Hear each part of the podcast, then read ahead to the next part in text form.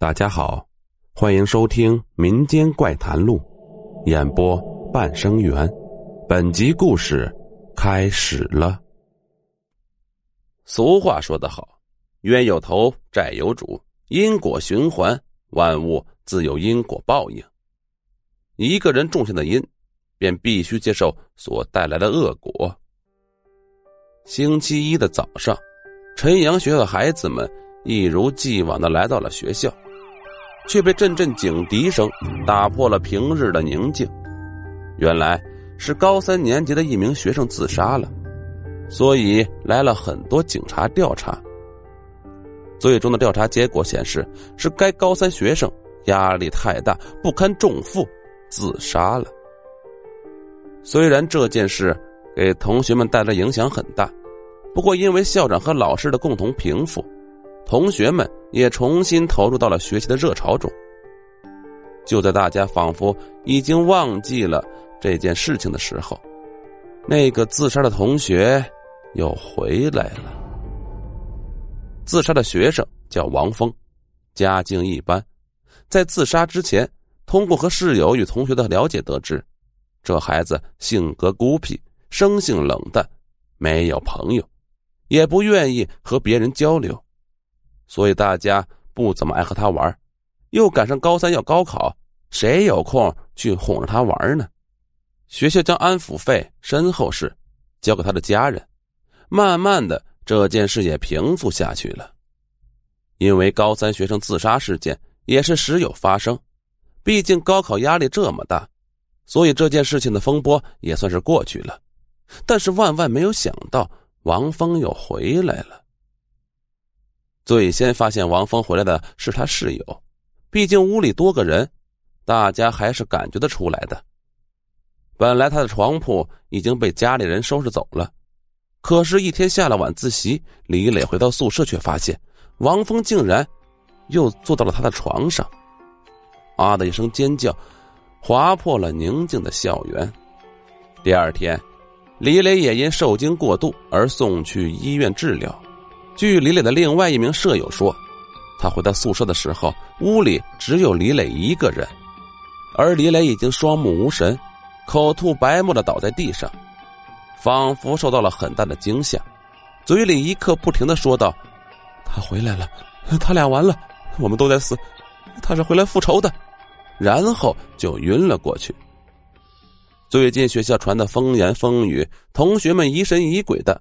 关于王峰鬼魂回来报仇的事情传的是沸沸扬扬，校方领导和主任全部都在打压这个事情的舆论，但是效果微乎其微。这一天晚上，宿舍停电，让这个本来就充满诡异的校园蒙上了一层恐怖的阴霾。王峰宿舍里剩下的六名同学聚在一起，互相埋怨，其中一个长相狰狞。说话有些沙哑的人满脸愁容，唉声叹气的跟大家说：“关于那件事情，谁都不许说出去。如果说出去的话，大家都在一起完蛋。因为这件事情是大家一起做的，谁敢说出去，我就弄死谁。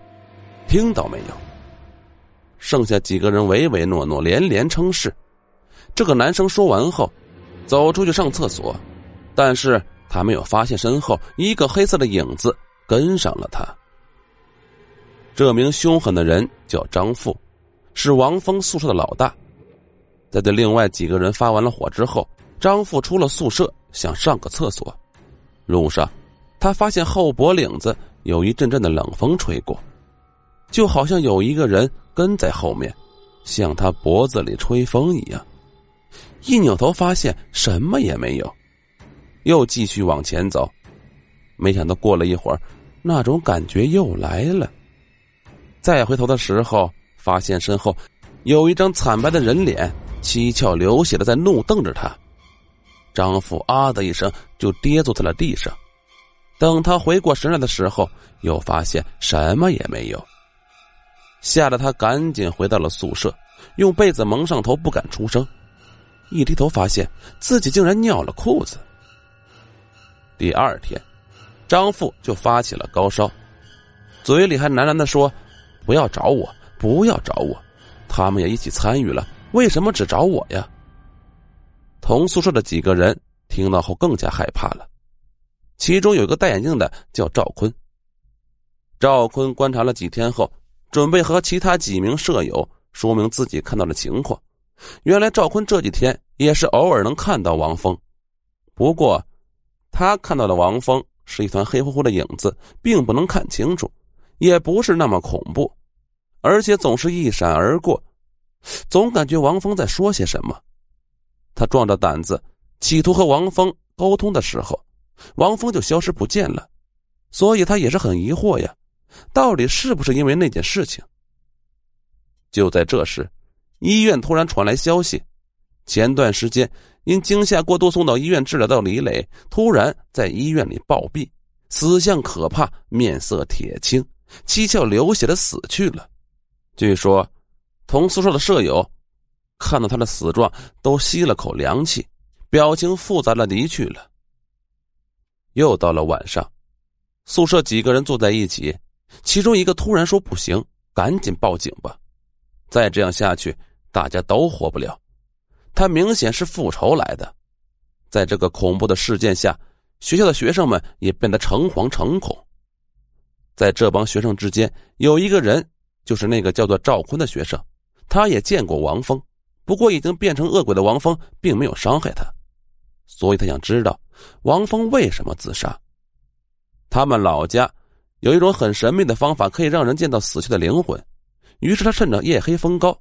准备了所需要的工具，打算找王峰聊聊。赵坤准备了一只鸡、一碗米饭，还有一小碗狗血。到了一个平时人迹稀少的丁字路口，他先将黑狗血泡在米饭里，又把鸡放在碗的旁边，在米饭中间竖着插了一双筷子，然后嘴里叫着王峰的名字。这时已经夜里一点多了，路上根本看不见行人。他敲了好久，结果什么都没有发生。他本来就抱着试试的心态，结果都有些打退堂鼓了。正准备放弃的时候，突然一阵寒风吹过，在他耳边传来古代京剧的声音，而且还是花旦的。空无一人的街道，突然传来咿咿呀呀的声音，而且还是很凄凉的那种。赵坤吓得。直接就跑回了宿舍，蒙到被子里不敢说话。匆忙逃窜的赵坤没有发现，在他走了之后，那碗泡了血的米饭凭空消失了。当天晚上，赵坤睡醒之后，突然半夜惊醒，就看见王峰站在他的面前，看不清脸，浑身冒着冷气，皮肤泛着黑紫色，血管。在他的皮肤下，像是一条条紫黑色的蚯蚓。赵坤害怕极了，他想拼命的叫，想要逃出这个地方，但是他发现自己动不了，连最简单的翻身和动动眼皮都做不到。他知道，自己遇到了传说中的鬼打墙。他惊恐万分的看着王峰，不知道王峰要怎么对他。可是发现王峰突然在颤抖着，嘴里发出了呜呜的怪声。赵坤突然发现，原来王峰并不是在伤害他，而是在哭泣，并且他哭着说他不想死。在赵坤看见王峰之后，王峰便慢慢的变得透明，又慢慢的消失了。王峰消失后，赵坤发现自己又能动了，慢慢的恢复了自由，他出了一身的冷汗。让他惊悚的不已的是，他不仅发现了王峰的鬼魂，而且发现王峰的死没有那么简单。赵坤果断报警，在警察的调查下，原来王峰从小家庭条件不好，性格内向而且懦弱，所以从小不爱和人说话，经常受人欺负，也没有和家人讲。而这次死的人，都是从小欺负他到大的。经过警察的调查。原来王峰死亡当天，是被他们带到了仓库，侮辱打骂，结果失手打死了，所以他们就伪装成了王峰自杀的现场。在场的其他同学因为没有参与，所以幸免于难。不过，一直欺负王峰的凶手，都已经命丧黄泉。好了，本集故事播讲完毕。如果喜欢，请点个订阅。我们下集再见。